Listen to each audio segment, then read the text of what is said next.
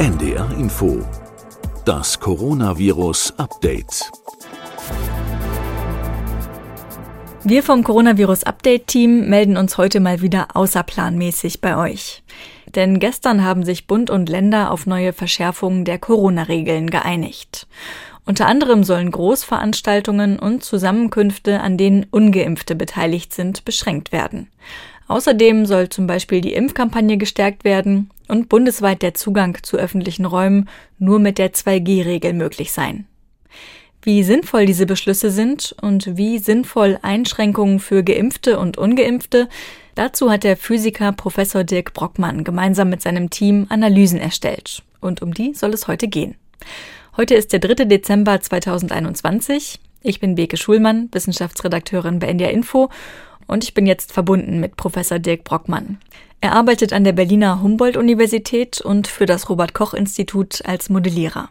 Er entwickelt also Modellrechnungen im Fall von Pandemien und kann uns heute auch eine ganze Menge darüber erzählen, was eigentlich gerade die Pandemie befeuert und was sie womöglich ausbremsen könnte.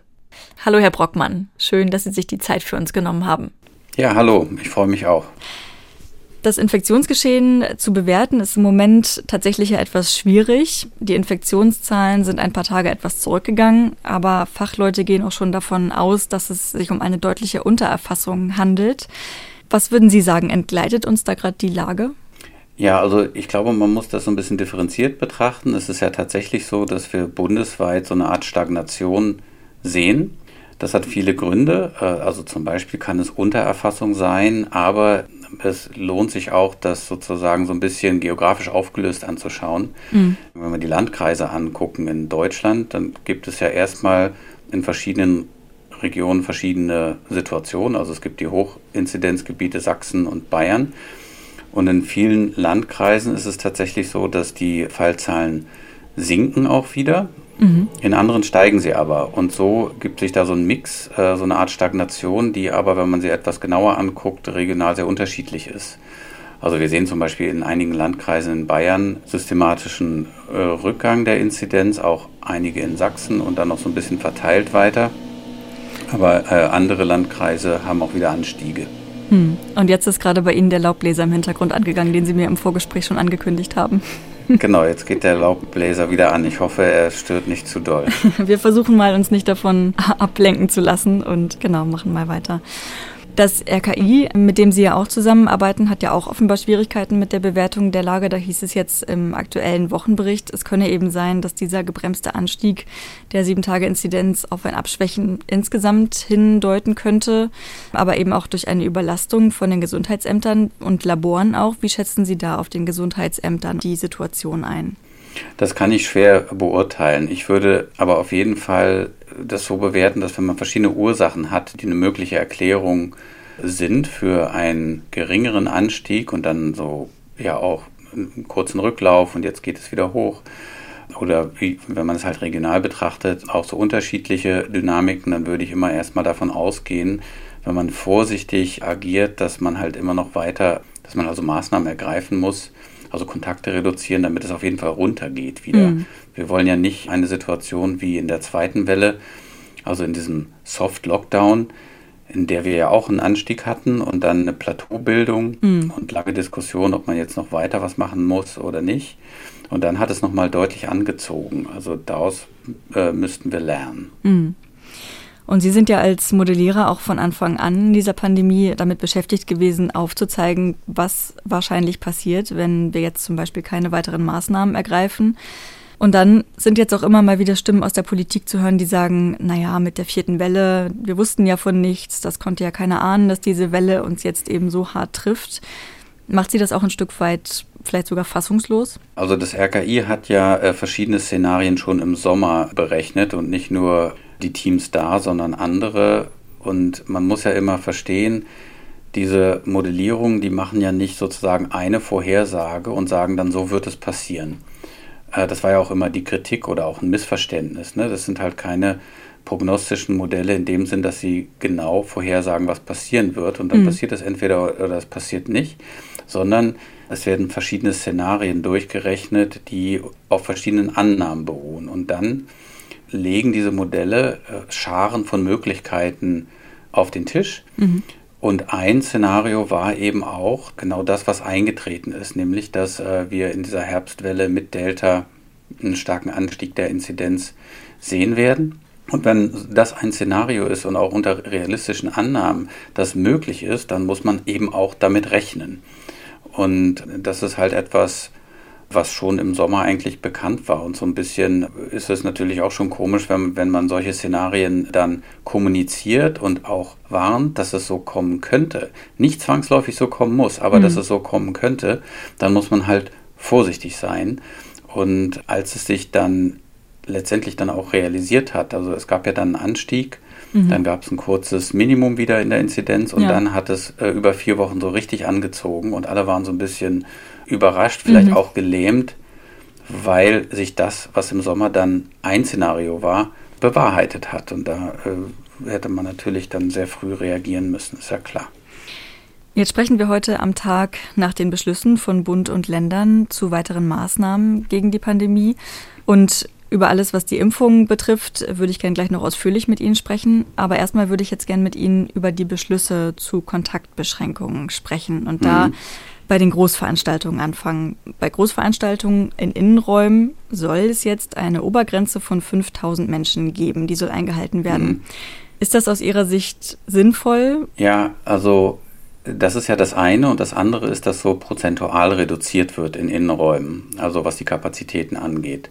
Und das ist schon ein ganz, ganz wichtiger Punkt, weil eine wesentliche Eigenschaft dieser Infektionsdynamik ist, dass sie durch zwei Dinge angetrieben wird. Einmal sozusagen die Absolutanzahl der Kontakte oder sozusagen die mittlere Anzahl der Kontakte, die Personen haben, so mhm. über den Tag, über die Zeit, aber eben auch der zweite Faktor, und das wird oft vernachlässigt, ist die Kontaktvariabilität. Mhm. Was heißt das? Also ich mal mal zwei Bilder sozusagen an die Tafel. Wir könnten uns vorstellen, dass alle von uns in etwa jeden Tag gleich viele Kontakte haben. Dann wäre das eine sehr homogene Kontaktstruktur. Alle würden sich in etwa gleich verhalten und auch über die Zeit gleich verhalten. Aber es kann auch sein, dass eine Person sehr wenige Kontakte hat mhm. und andere sehr viele Kontakte. Also man kann sich vorstellen, dass zum Beispiel sehr viele Menschen sehr wenige Kontakte haben aber sehr wenige Menschen sehr viele. Mhm. Also dass diese Kontakthäufigkeitsverteilung sehr breit ist. Und das misst man mit der Kontaktvariabilität. Und man weiß aus Modellen, die etwa 20 Jahre alt sind, aber auch aus empirischen Studien, dass nicht nur die, die Anzahl der Kontakte, also die Durchschnittskontakte, die man hat, sondern auch diese Variabilität ein wichtiger Faktor ist. Das treibt beides in gleichem Maße die Infektionsdynamik an. Und wenn man jetzt äh, überlegt, wie man Kontakte reduziert, könnte man entweder eine Philosophie machen, dass man sozusagen homogen, alle reduzieren die Kontakte um 30, 40 Prozent, sagen wir mal. Mhm. Oder man äh, zieht das von der anderen Seite auf, indem man sagt, wir reduzieren die Kontakte, indem wir diese großen Gruppen einfach nicht mehr zulassen. Und da zeigt sich aus verschiedenen Studien, dass das der viel effektivere Weg ist, jedenfalls was die Konsequenzen, die persönlichen angeht, also wie stark Leute verzichten müssen. Also wenn man auf große Gruppen verzichtet, sind die Effekte, die man erzielt, ungleich höher. Das kann man sich gut vorstellen, indem man sich, sagen wir mal, eine, eine Gruppe von 100 Leuten vorstellt. Also es treffen sich 100 Leute in einem Raum, dann sind das in etwa 10.000 mögliche Transmissionswege, weil 100 Leute in etwa mit 100 anderen interagieren können. Also gibt es 10.000 mögliche Transmissionswege, so im Prinzip. Und wenn man die Gruppe jetzt verkleinert auf nur 50, dann sind das nur noch 2500, also nur noch ein Viertel. Mhm. Also wenn man eine Gruppe halbiert, dann viertelt man die Kontakte. Oder wenn man eine Gruppe auf ein Drittel reduziert, dann sind es auf einmal nur noch 10% der möglichen Kontakte. Deshalb ist diese Philosophie, Gruppengrößen zu verringern, sehr gut. Wenn ich allerdings natürlich höre, 5000 Menschen in einem Raum, dann bin ich da natürlich am Zweifeln, ob das substanziell viel bringt. Mhm. Wenn es natürlich 5000 sind statt 25.000, ist das natürlich dennoch ein Gewinn. Das heißt, wir müssen das ja an allen Ecken und Kanten drehen. Das heißt, wenn ich alle großen Gruppentreffen reduziere um substanziellen Anteil, dann kappe ich halt diese Möglichkeit, viele Menschen anzustecken und reduziere diese Kontaktvariabilität. Das ist ein wichtiger Punkt. Mhm. Und gibt es eine Gruppengröße, von der Sie sagen würden, die wäre gerade noch in Ordnung, um das Pandemiegeschehen trotzdem zu drücken? Nee, das kann man auch so nicht sagen. Sie müssen sich das so vorstellen, dass diese Kontaktverteilung ist eine sehr breite Verteilung und man muss die sozusagen von der einen Seite abschneiden. Aber wo da der kritische Wert ist, kann man auch gar nicht sagen, sondern man muss da von der Ecke halt kommen und dann tatsächlich wirklich große Gruppen vermeiden. Und mhm. wir hatten das ja schon mal im Lockdown, dass wir gesagt haben, keine Treffen mehr mit mehr als zehn Leuten so mhm. im, äh, oder mehr als fünf Leuten im privaten Bereich. Das sind ja auch Elemente der Maßnahmen jetzt, aber tatsächlich ist es so, dass egal in welchem Kontext wir uns befinden, wir sollten uns halt immer überlegen, dass wenn, wenn ich persönlich jetzt zum Beispiel infektiös bin und in eine Gruppe gehe mit drei Leuten, dann kann ich maximal halt drei Leute mhm. anstecken, mhm. wenn die zum Beispiel nicht geimpft sind oder auch wenn sie geimpft sind. Aber wenn es halt 30 sind, dann ist es halt überproportional mehr. Und so muss man das an allen Ecken drehen. Was mhm. wir wissen, ist, dass diese Kontaktvariabilität aus dem Sommer kommt, immer stärker zugenommen hat. Mhm. Das messen wir empirisch. Wir messen ja Kontakte, das ist Teil unseres Kontaktmonitor-Projekts, wo wir mhm. mit der äh, Firma NetCheck zusammenarbeiten. Die geben uns solche Daten. Über GPS-Daten oder wie funktioniert genau. das? Mhm. Genau, also wir haben keine GPS-Daten, sondern wir kriegen nur Daten von diesem Kooperationspartner, wie viele Kontakte ein Mensch hat mhm. äh, pro Tag. Mhm. Und das sozusagen aggregiert pro Bundesland zum Beispiel. Und da sehen wir, dass tatsächlich sowohl die Kontakthäufigkeit als auch die Variabilität zugenommen hat seit dem Sommer und genauso kongruent wie mit der Winterwelle letztes Jahr, da war das ähnlich. Äh, da haben auch diese beiden Faktoren zugenommen. Genau, zu den Kontakthäufigkeiten, da haben Sie ja jetzt auch noch Berechnungen gemacht und geguckt, wann in der Woche wir im Moment wie viele Kontakte haben. Also wann eher weniger und wann eher mehr. Vielleicht können Sie uns das nochmal ein bisschen näher bringen. Wann sind die Menschen in Deutschland gerade viel unterwegs? Ja, wenn man sich diese Kontakthäufigkeit genauer anschaut, dann gibt es da im Wesentlichen zwei Größen, nämlich die Kontakthäufigkeit und die Kontaktvariabilität, also wie unterschiedlich meine Treffen sind in kleinen Gruppen, großen Gruppen und so weiter. Mhm. Und wir sehen eigentlich seit der Welle eine Stagnation, wenn man das über die ganze Woche betrachtet. Aber wenn man jetzt Wochenenden und Werktags getrennt betrachtet, dann sieht man da so eine Schere, die auseinandergeht. Das heißt, werktags haben die Menschen ihre Kontakte schon leicht reduziert, also mhm. arbeiten stärker im Homeoffice aber am Wochenende nimmt sowohl die Kontakthäufigkeit als auch die Variabilität zu. Also wir sehen halt so im Freizeitbereich, gehen wir wieder in Restaurants, zu Veranstaltungen, Konzerte etc., wo mhm. wir uns halt in großen Gruppen treffen. Die auch einfach viel und am Wochenende stattfinden. Die einfach am Wochenende stattfinden, ganz genau. Mhm. Und, und das hat weiter zugenommen. Es gibt allerdings jetzt auch frohe Botschaften, insbesondere aus Sachsen und Bayern, dass in den letzten, die letzten Datenpunkten der letzten zwei Wochen zeigen, dass da auch ein starker Rückgang zu beobachten ist, mhm. also auch an den Wochenenden. Mhm. Es gibt zwar noch einen Unterschied, aber es gibt offenbar eine Reaktion in der Gesellschaft oder es kann auch eine Konsequenz dieser Wellenbrechermaßnahmen sein, dass es tatsächlich runtergeht. Und das ist ein gutes Signal. Ob das dann ausreicht, das werden wir sehen. Das heißt, die Leute beschränken sich da vielleicht auch schon selbstständig, weil sie sagen, bei uns ist jetzt hier gerade eine sehr hohe Inzidenz, da gehe ich lieber nicht ins Kino oder nicht ins Restaurant, sondern bleib lieber zu Hause. Also so eine Art Selbstschutz vielleicht auch. Ja, das, das ist ein Element und wir dürfen ja auch nicht vergessen, dass sozusagen dieser Anstieg der Kontakte und der Variabilität auch etwas damit zu tun hat, dass natürlich Menschen doppelte Impfung hatten, damit als geschützt galten und sie sind es ja auch gegen schwere Erkrankungen. Mhm und dann erst so nach und nach auch die Information durchsickerte, dass auch geimpfte Personen am Infektionsgeschehen teilnehmen. Zwar weniger, darüber reden wir ja sicherlich noch. Ja. Aber natürlich ist es klar, dass ähm, ich persönlich weiß es ja auch. Ich hatte eine doppelte Impfung im Sommer und dann weiß man, äh, also die Information, die sich auch in der Bevölkerung äh, verfestigt hat, dass natürlich mit einer Impfung ich mich dann wieder freier bewegen kann. Und das führt wir, wir können in den Kontaktdaten nicht unterscheiden zwischen Geimpften und Ungeimpften, aber das ist natürlich ein wesentliches Element. Und jetzt so langsam sickert die Information durch, dass man natürlich auch als geimpfte Person angesteckt werden kann. Es gibt Impfdurchbrüche. Die schweren Erkrankungen sind viel, viel seltener unter den Geimpften.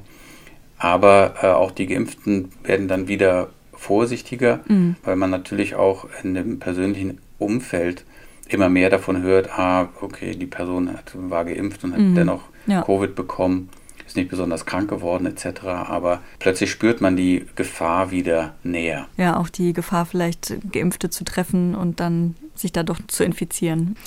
Genau, und auch andere, ne, also man, diese Dynamik ist ja zwischen den Geimpften und Ungeimpften äh, außerordentlich komplex, aber mhm. als geimpfte Person kann man andere Geimpfte anstecken, mhm. aber auch Ungeimpfte anstecken und es geht hin und her. Aber das ist wieder näher und das macht sich halt in diesen Verhaltensmustern bemerkbar, die wir dann so empirisch messen. Wenn wir nochmal auf die Verteilung unter der Woche und am Wochenende der Kontakte zurückkommen, könnte man da sagen, eigentlich bräuchte man da vielleicht gar keinen generellen Lockdown, sondern es würde schon einiges bewegen, wenn wir alle Großveranstaltungen einfach generell absagen würden? Also vielleicht auch sagen, am Wochenende bleiben jetzt einfach mal alle zu Hause? Ja, natürlich würde das was bringen. Aber es ist ja immer die Frage, müssen wir nicht alles machen, was möglich ist? Also mhm. wir haben in den verschiedenen Wellen, also nicht bei der ersten, aber in der zweiten, beim Soft-Lockdown, auch bei der dritten Welle immer diskutiert, reicht dies aus, reicht vielleicht das aus, mhm. finden nicht Kontakte hier statt oder in der Schule oder im Arbeitsplatz oder im Restaurant oder im Club oder beim Einkaufen da war ja der Diskurs oftmals so, dass man überlegt hat, welche dieser Faktoren, die ja alle Faktoren sind, mhm. ist wichtig und welche ist vernachlässigbar oder weniger wichtig. Das lässt sich aber sehr schwer tatsächlich messen. Und deshalb ist da der Diskussionsspielraum offen. Und was man im Diskurs halt merkt, ist, dass natürlich alle, die betroffen sind, viel leichter eine Behauptung loswerden, bei uns passiert das nicht. Mhm. Und dann sind halt alle möglichen Akteure und äh, Vertreter etc. irgendwie am Tisch und sagen, ja, ja, wir wollen das alle, wollen alle mithelfen, aber bei uns ist, spielt das eigentlich keine Rolle, wir haben super Hygienekonzepte und so weiter. Und das ist die falsche Diskussion. Wir müssen ja nicht das Minimum machen. Also ich käme ja nicht auf die Idee, wenn ich jetzt zum Beispiel mit dem Auto von Berlin nach München fahre, auf den Tropfen genau genug Benzin in meinen Tank zu machen, mhm. sodass ich exakt da ankomme. Mhm. Niemand würde das machen. Man würde mehr machen, damit man mit Sicherheit ankommt. Ja. Und, und so müssen wir auch über die Pandemie nachdenken. Das heißt, ich zitiere ja immer mal sehr gerne Mike Ryan, der sozusagen in seinen Aussagen, in seinen prägnanten Aussagen schon im Frühjahr letzten Jahres gesagt hat, wie man eigentlich damit umzugehen hat. Das heißt, wenn wir viel Zeit damit verbringen, die perfekte Lösung zu finden, haben wir schon verloren, weil wir mhm. zu langsam sind. Und es ist auch natürlich ein Riesenfehler, wenn man gerade versucht, das Minimum zu machen, siehe zweite Welle, Plateaubildung und dann hat es nochmal angezogen, dass man dann auf jeden Fall wieder nochmal äh, sozusagen diese Trägheit äh, in Bewegung setzen muss und wieder was machen muss. Dann ist auch die Enttäuschung da, dass es nicht gereicht hat. Wir müssen mehr machen als notwendig, weil wir halt letztendlich diesen R-Wert deutlich unter 1 senken müssen, weil je weiter er unter diesem kritischen Wert 1 liegt, desto schneller geht auch die Welle wieder zurück. Mhm. Also na, wenn wir wenig machen, dann wird, werden wir vielleicht erfolgreich und die Welle wird gebrochen dann geht sie so langsam wieder zurück. Aber wir haben ja auch gesehen in der Vergangenheit, in verschiedenen Wellen in Irland, in Belgien, in Portugal, dass synchrone, starke Maßnahmen, gegebenenfalls auch regional differenzierte, wenn es regional sehr unterschiedlich ist, das Inzidenzgeschehen, dass die sozusagen effektiven Maßnahmen auch einen schnellen Rückgang der Inzidenz bedeuten. Und das wollen wir ja machen. Da kann man ja so ein bisschen raushören, Sie würden vielleicht den Tank auf der Autofahrt nach München ganz voll machen. Heißt das genereller Lockdown jetzt sofort? Naja, genereller Lockdown, das ist immer so ein abstraktes Wort. Ne? Also, mhm. wenn wir das also Wort alle hören, gehen nur noch einkaufen und arbeiten, wenn möglich, im Homeoffice. Ja, aber zum Lockdown damals gehörte ja zum Beispiel auch, dass die Schulen geschlossen waren, wovon ich echt abraten würde. Also mhm. das ist ja so eine, letztendlich haben wir diese Pandemie ja selbst in der Hand, wie sich die Inzidenz entwickelt und die Verantwortung liegt letztendlich bei den Erwachsenen. Und es ist in der Vergangenheit schon geschehen, dass wir das nicht in, als Erwachsene, die auch sozusagen politisch repräsentiert mhm. sind und auch politisch mitentscheiden können, anders als Kinder, die Verantwortung dann letztendlich auf die Schultern der Kinder gelegt haben. Mhm. Und weil wir es nicht geschafft haben und weil wir nicht verzichten konnten auf Einkaufen, auf Besuche in Clubs und Bars und Restaurants, weil wir uns nicht einschränken konnten oder wollten, mussten es letztendlich dann die Schülerinnen und Schüler tragen, indem mhm. sie nicht mehr zur Schule gehen konnten. Und das ist ja jetzt besonders auch heikel, weil sie eben noch vermehrt noch keinen Impfschutz haben. Also ich würde sagen, alles, was man tun kann, sollte man tun mhm. und auch endlich sozusagen überlegen, und zwar nicht nur politisch, sondern auch persönlich. Das heißt, alle müssen sich fragen, was kann ich eigentlich tun, damit diese Welle gebrochen wird. Das ist ein, ist ein ganz wichtiger Punkt weil es ist einfach auch in der individuellen Verantwortung mit drin. Genauso wie wir ja auch wählen gehen, obwohl halt unsere Stimme nur eine von Millionen ist, machen wir das ja trotzdem, weil wir dieser Verantwortung gerecht werden wollen. Und, und alle können das machen. Es ist echt einfach. In vielen, also wir können auf viele Kontakte verzichten, auf viele sicherlich auch nicht, aber wir können es dennoch machen.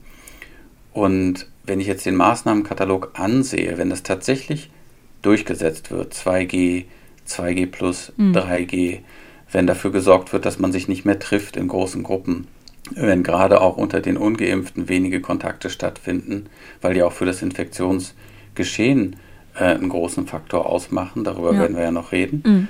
Dann muss man das halt machen. Ne? Wir müssen halt echt Kontakte reduzieren. Das ist das Aller, Allerwichtigste. Mhm. Vielleicht können wir da noch mal kurz verweilen. Was würde denn einen großen Ausschlag machen in der Kontaktreduktion? Also wir haben jetzt schon über Großveranstaltungen gesprochen, mhm. aber Sie hatten ja zum Beispiel auch 2020 schon mal analysiert, wie sich die Menschen in den Abendstunden bewegen. Mhm. Würde das zurzeit einen großen Ausschlag geben? Halten Sie das für eine gute Möglichkeit, dass man nochmal sagt, zum Beispiel von 22 oder 21 Uhr bis 5 Uhr bleiben bitte alle zu Hause, die da nicht arbeiten müssen? Das ist schwer tatsächlich zu quantifizieren. Also wir haben damals versucht, über die Mobilität etwas rauszubekommen. Mobilität bedeutet ja indirekt auch Kontakte, weil wir typischerweise unterwegs sind, um andere Menschen zu treffen. Es ist mhm. ja nicht so, dass wir abends alle in den Wald zum Spazierengehen fahren, sondern äh, die meisten Autos, wenn ich hier aus dem Fenster schaue, die sind unterwegs irgendwo hin. Wo auch immer hier sie hinfahren, sind meist andere Menschen kann zum Einkaufen sein, irgendwo fährt man jedenfalls immer hin. Und wenn viele Leute unterwegs sind, bedeutet das im Endeffekt dann auch viele Kontakte.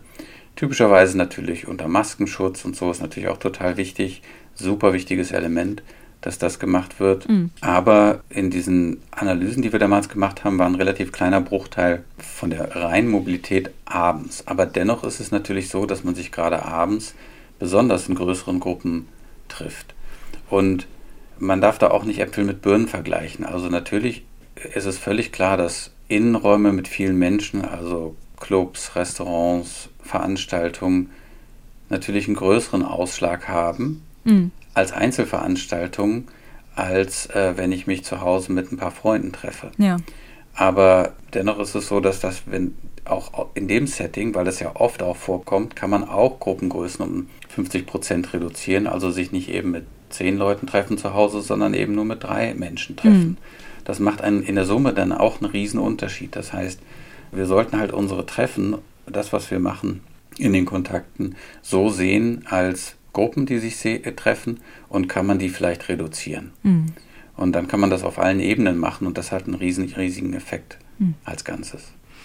Und wenn wir jetzt nochmal den Faktor geimpft oder ungeimpft dazu nehmen, Mhm. Da gab es ja einen Satz, der in den letzten Tagen viel in den Schlagzeilen zu lesen war und der lautet, ungeimpfte sind wohl an acht von zehn Infektionen beteiligt, obwohl sie nur etwa mhm. ein Drittel der Bevölkerung ausmachen. Ja. Das ist die Quintessenz aus einer ihrer Analysen.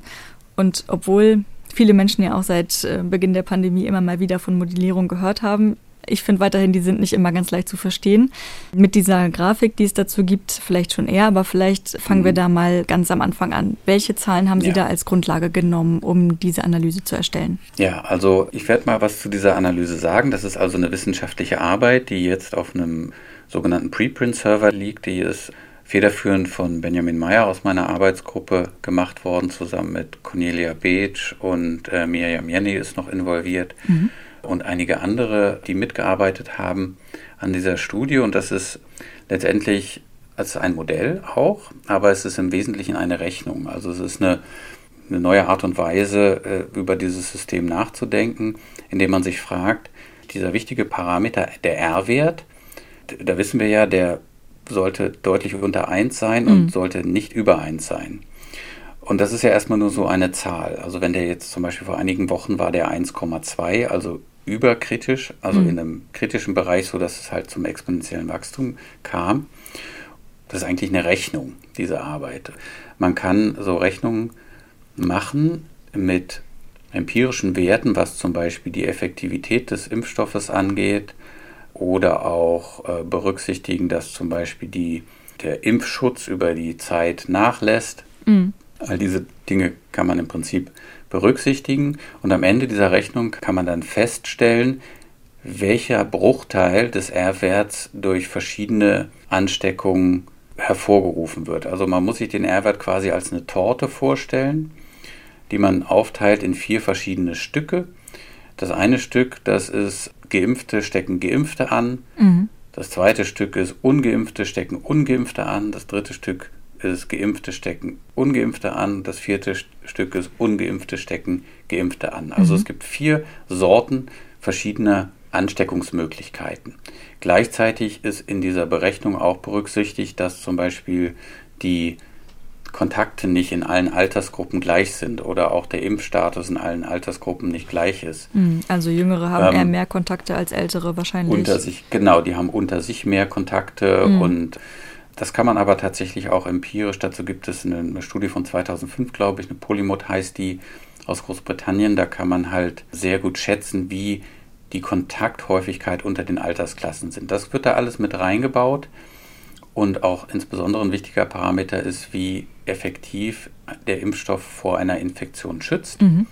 Und wenn man das dann alles zusammennimmt, dann findet man, dass bei einem Impfstoff, der eine sehr hohe Effektivität hat, von etwa 90 Prozent, dass dann 50 Prozent des R-Werts oder der Ansteckung innerhalb der ungeimpften Bevölkerung stattfindet. Das heißt, also 50 Prozent dieser Torte mhm. sind ungeimpfte stecken ungeimpfte an. Mhm. Und im Vergleich dazu, also bei, einem, bei einer hohen Effektivität des Impfstoffes, sind etwa nur 9 bis 10 Prozent ne, dieser Torte, also vielleicht so ein kleines Tortenstück, kann man sich ja ungefähr vorstellen. Mhm. Das ist dann vielleicht so wie so ein, hat die Größe einer, eines normalen Tortenstücks, wenn ich das, die Torte in 10 Teile teile. Dieses kleine Tortenstück, das ist der Anteil des R-Werts, wo Geimpfte andere Geimpfte anstecken.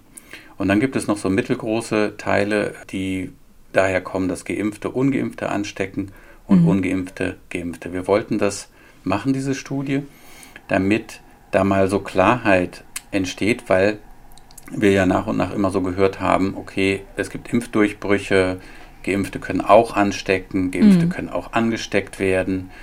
Das stimmt ja alles, aber wir wollten die Größenordnung hier sozusagen mal klar berechnen. Mhm. Das war die Idee von Benjamin Meyer.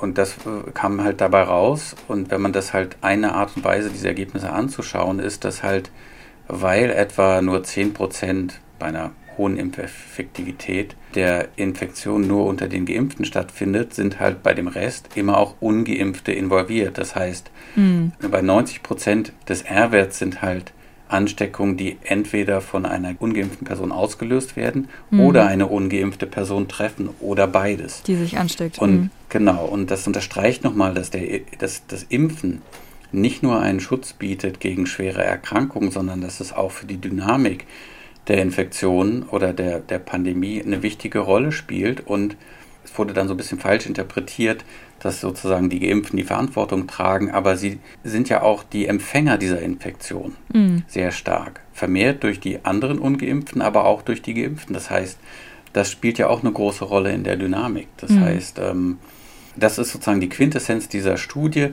Diese Werte hängen dann so ein bisschen davon ab, wie äh, effektiv der Impfschutz ist, wie effektiv diese Impfungen sind. Wenn man zum Beispiel die reduziert auf einen geringeren Wert, dann ändern sich diese Zahlen auch. Dann wird zum Beispiel der Anteil der Geimpften, die andere Geimpfte anstecken, größer, aber nicht substanziell. Also man muss die Impfeffektivität deutlich runterdrehen, damit das äh, ungefähr gleich wird. Ne? Ja, vielleicht können wir da auch nochmal einen genaueren Blick drauf werfen. Also Sie haben auch eine pessimistischere äh, Schätzung gemacht zu dem Impfschutz, also dass Sie sagen, mhm. der Impfschutz ist geringer.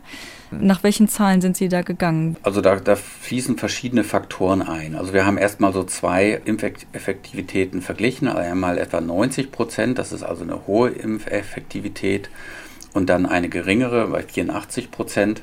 Und auch verschiedene Impfraten in verschiedenen Altersgruppen, also zum Beispiel 0 bis 11-Jährige, die haben halt gar keine Impfrate Und auch die Impfeffektivitäten kann man in den Altersgruppen anders verteilen.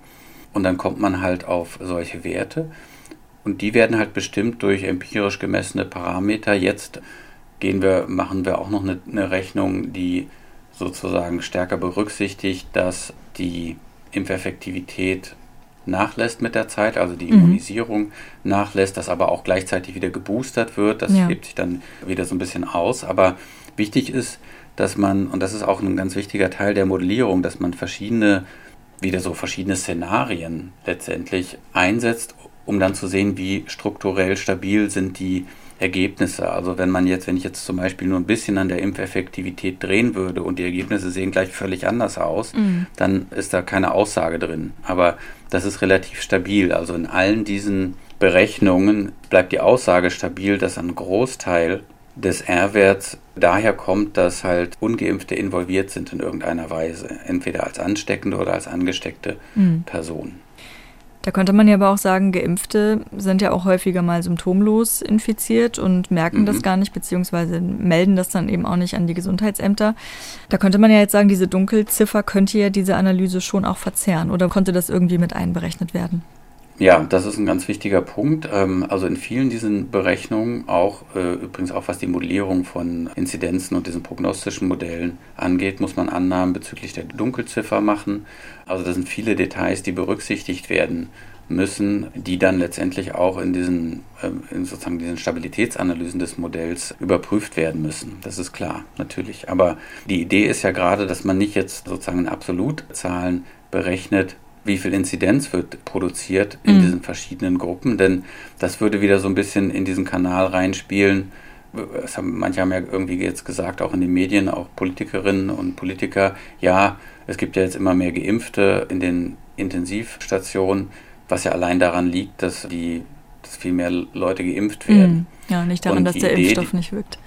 Genau. Mhm. Und die Idee, die der Benjamin Meyer hatte, ist, das mal andersrum aufzuzäumen und einfach zu sagen, okay, welche Anteile haben diese Personengruppen an dem Reproduktionswert, unabhängig, also nicht, nicht sozusagen Gruppengrößen bezogen, sondern unabhängig davon. Mhm. Weil es ja letztendlich die Größe ist, die wir unter 1 drücken wollen. Und dann kann man sich halt diese Größe vorstellen als so, ein, so eine, wie ich gesagt habe, ne, so eine Torte, die aus unterschiedlichen Stücken besteht. Und da wurde dann halt auch eine Analyse in diesem Paper, war auch mal zu gucken, was passiert, wenn wir denn jetzt zum Beispiel die Durchimpfung von dem jetzigen Wert von etwa 70 Prozent auf 90 Prozent erhöhen. Ich glaube, es waren mhm. 90 Prozent, diese hypothetische Vergleichsstudie, ja. um dann mal zu sehen, was aus der Torte wird und aus den relativen Tortenstückchen. Mhm. Und da, kommt, da wird man dann unterkritisch, das heißt, der R-Wert würde deutlich unter 1 sinken, mhm. wenn alle anderen Parameter gleich bleiben. Aber dieser Teil, ungeimpfte stecken ungeimpfte an, wird überproportional viel reduziert. Interessanterweise wächst dann natürlich das Tortenstück Geimpfte stecken mhm. Geimpfte an. Aber äh, dann könnte man sagen, okay, ja, dann bringt das ja nichts. Ja. Das, aber das ist halt ein, ein relativer Anteil. Mhm. Und Weil es eben viel mehr Geimpfte gibt als jetzt genau. gerade. Mhm. Genau. Ja. Wenn man sich dieses Modell jetzt anguckt, demnach wären ja Beschränkungen nach der 2G-Regel deutlich sinnvoller als nach der 3G-Regel. Ja, also klar, weil man 2G bedeutet ja, dass man auf jeden Fall geimpft oder genesen ist, also zu der Gruppe der Geimpften letztendlich gehört, ne, mhm. ne, also der Immun gehört und damit den Teil der Infektionen, die stattfinden, wo Ungeimpfte teilnehmen, was ja einen substanziellen Anteil macht, egal oder relativ egal, wie effektiv der Impfstoff ist, also für diese Werte, die wir da angenommen haben, den würde man reduzieren, solange auch der Impfstatus wirklich kontrolliert wird. Also so, das mhm. ist ja auch etwas, was Herr Wieler immer wieder äh, betont in den, in den BPKs, dass diese Regeln wirksam sind, wenn, wenn mhm. sie überprüft werden. Ja. Also das ist halt total wichtig. Wenn man das nicht macht, dann kann es ja eben sein, dass in einer großen Gruppe dann eine tatsächlich ungeimpfte Person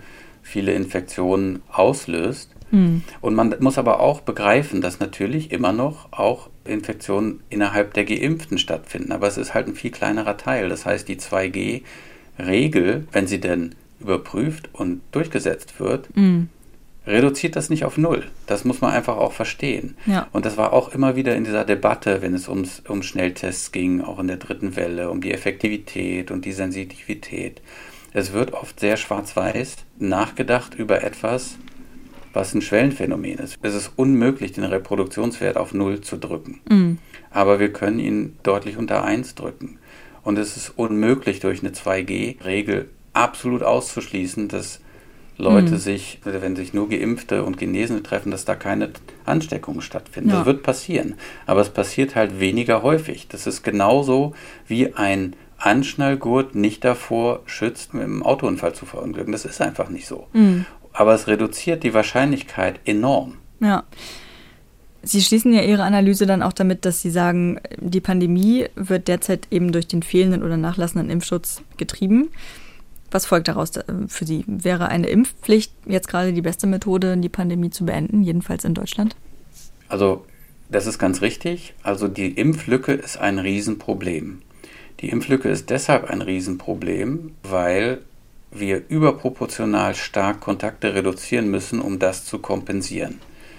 Ne, also man könnte sich ja überlegen, ja, wir brauchen die Impflücke nicht schließen, aber wir sitzen jetzt nur noch zu Hause alleine und haben keine Kontakte mehr. Mhm. Wäre möglich. Ne? Also in so einer Art Für Gedankenexperiment. weitere Dann bräuchte man Monate das nicht oder Jahre. für immer, ne, sozusagen. Und je geringer die Impflücke ist, am besten null, je weniger muss ich Kontakte einschränken. Das sieht man ja nun auch in europäischen Ländern, eine hohe Impfrate ist, selbst wenn man das innerdeutsch vergleicht. Also mal den Zusammenhang herstellt zwischen der Größe der Impflücke in den einzelnen Bundesländern und der Intensität der vierten Welle.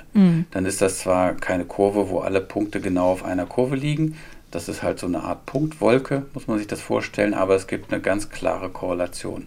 Auch wenn man jetzt das zum Beispiel noch alle europäischen Länder dazu nimmt, die ja unterschiedliche Impfraten haben. Da ist ein klarer Zusammenhang. Und das bedeutet, die Impflücke muss geschlossen werden, damit das nicht durch massive Kontaktreduktion kompensiert werden muss. Und über etwas haben wir ja auch noch gar nicht gesprochen, die Konsequenzen, die das hat. Es laufen ja die Intensivstationen Mhm, voll. ja. Die, die Situation ist super kritisch in den Krankenhäusern. Covid-Patienten müssen verlegt werden, was ein Riesenaufwand ist. Ich kenne Mhm. mich in dem medizinischen Bereich nicht wirklich aus, aber verfolge die Berichte, die es darüber gibt und Mhm. kann mir nur vorstellen, dass es unfassbar ist.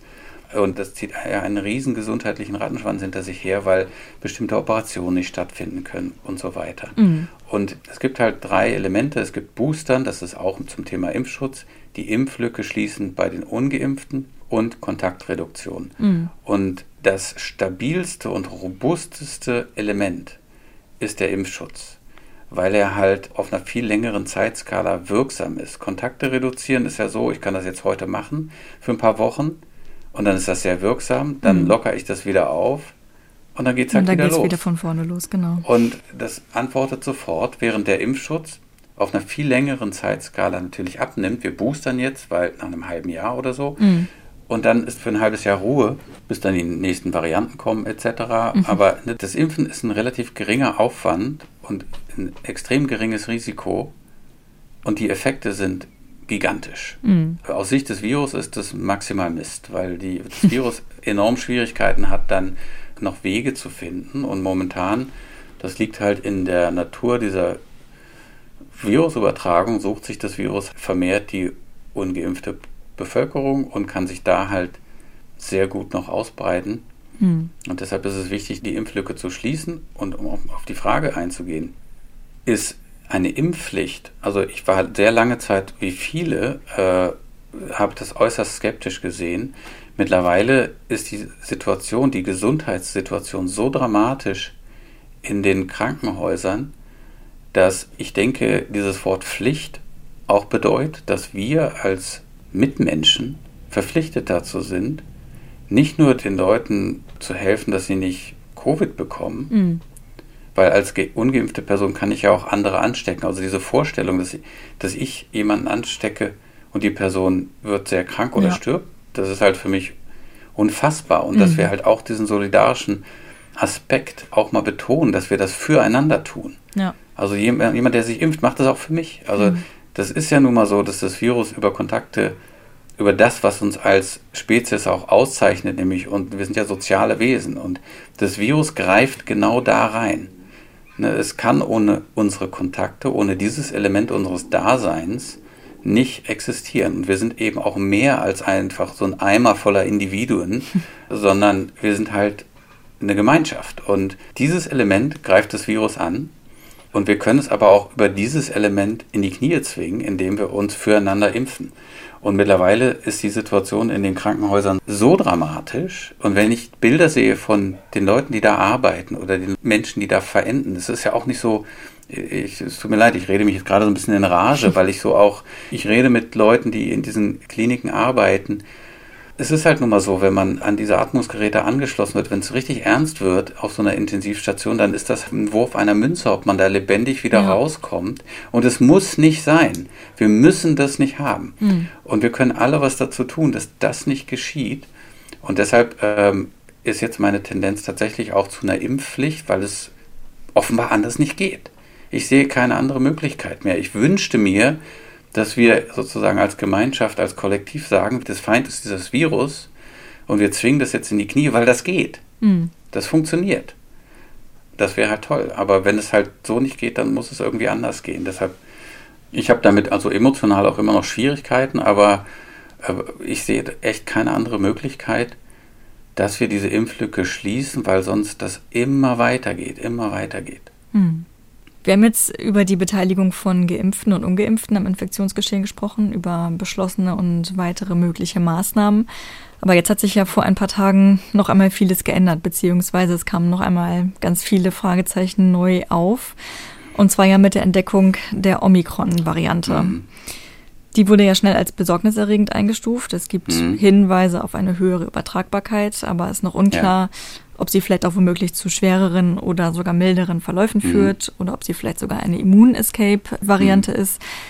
Wie können wir uns das vorstellen? Was war da bei Ihnen im Team los, als Sie so die ersten Nachrichten über Omikron gehört haben? Naja, erstmal äh, reagiert sozusagen das Team immer genau wie alle anderen auch reagieren und denken, oh Gott, äh, ja, jetzt noch so ein Ding. Ne? Mhm. Ne? Und weil wir ja auch, wie alle anderen, erstmal nur limitierte Informationen haben. Ich glaube, Leute, die sich genauer damit auskennen, also mit der virologischen Seite oder der phylogenetischen Seite. Das heißt, das sind diese Leute, die sich halt mit den genetischen Mutationen und den Evolutionsbäumen der ganzen Virusvarianten sehr genau auskennen. Also zum Beispiel die Leute, die Next äh, Strain betreiben. Das heißt, also die werten halt diese ganzen Sequenzdaten aus und mhm. gucken dann, wie die verschiedenen Varianten auseinander entstanden sind und wie sich dann hier und da zum Beispiel die Delta-Variante äh, durchgesetzt haben oder oder Alpha etc.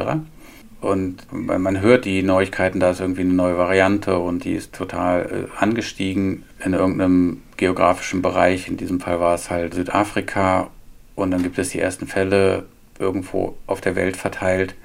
Und dann ist man erstmal besorgt, weil es ja sein kann, dass es eine Variante ist, die eine höhere Ansteckung hat, weil es ja sein kann, dass es eine Immune-Escape-Variante mhm. ist. Und, und das ist halt besorgniserregend, aber natürlich auch wiederum nicht überraschend, dass es irgendwann passiert, weil wir hatten das mit Alpha erlebt, dann ja. kam Delta, Delta hat Alpha ganz schnell verdrängt, in Deutschland zum Beispiel.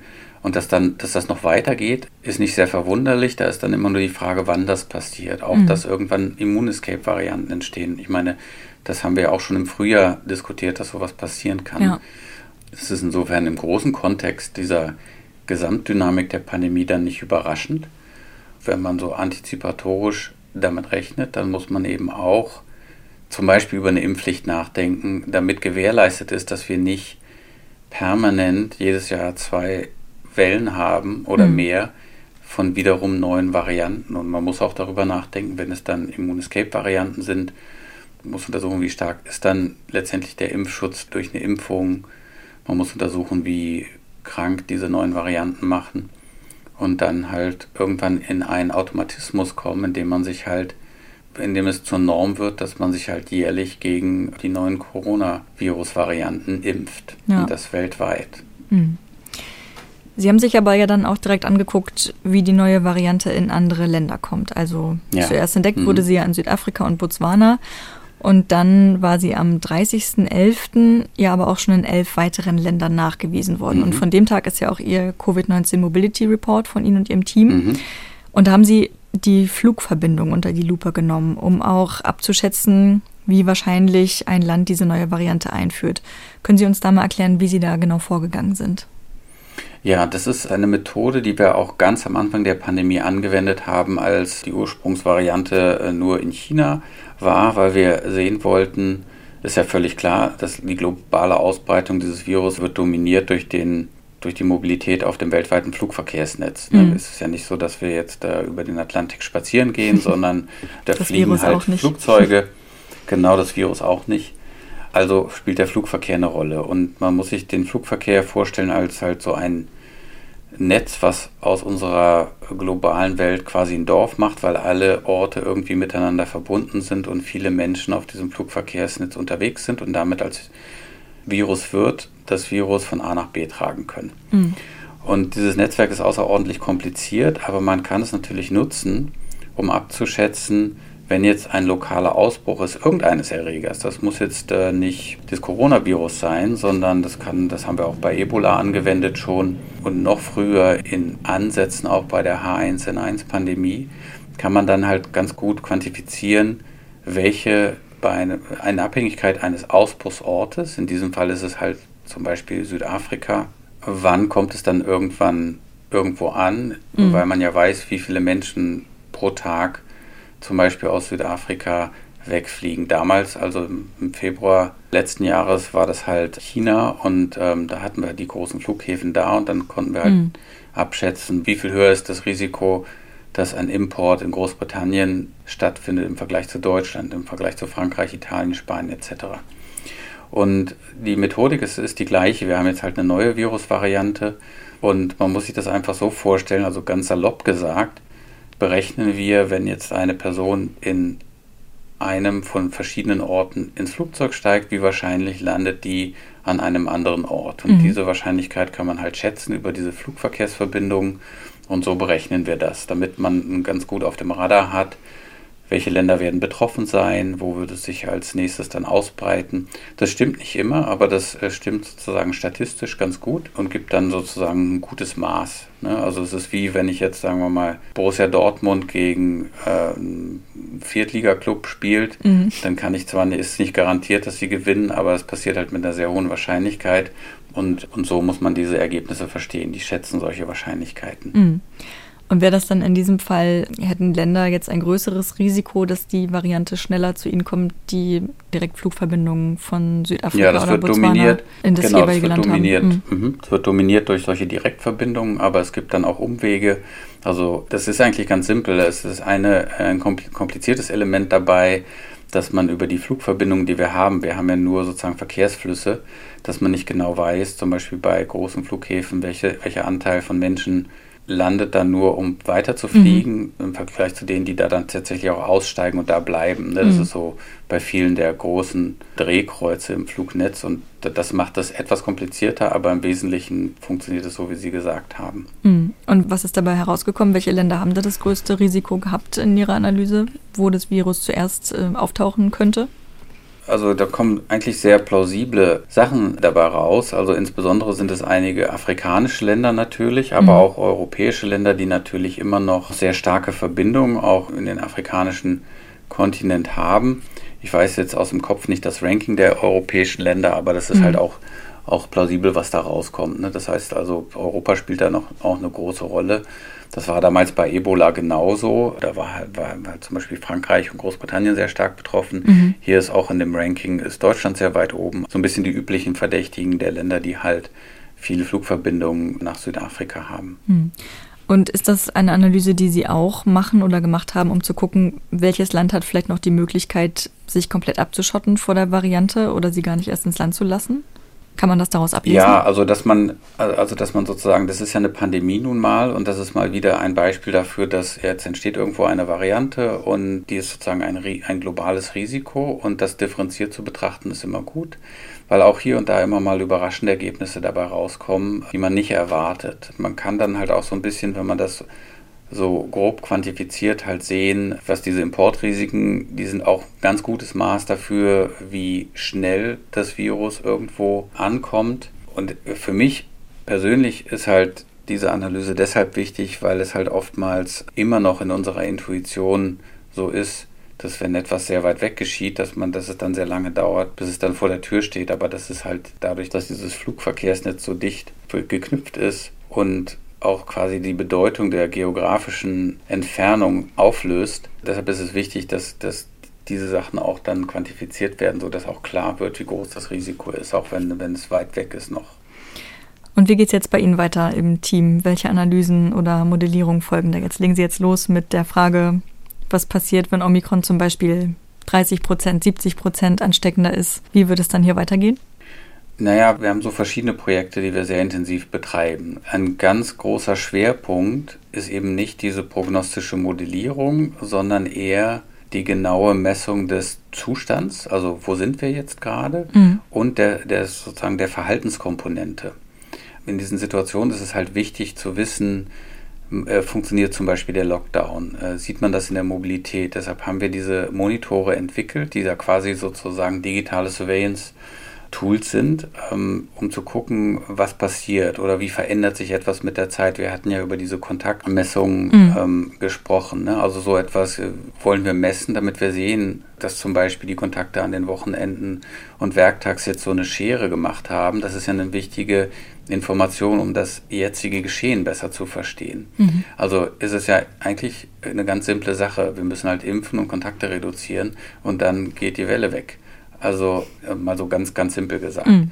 Aber in den Projekten, die wir betreiben, wollen wir eher verstehen, was führt dazu, dass das jetzt gerade kommt. Ähm, gibt es gesellschaftliche Antworten? Denn es ist ja dieses Wechselspiel zwischen der Ausbreitung der Virusvarianten und unserem Verhalten als Wirt, was die Dynamik macht.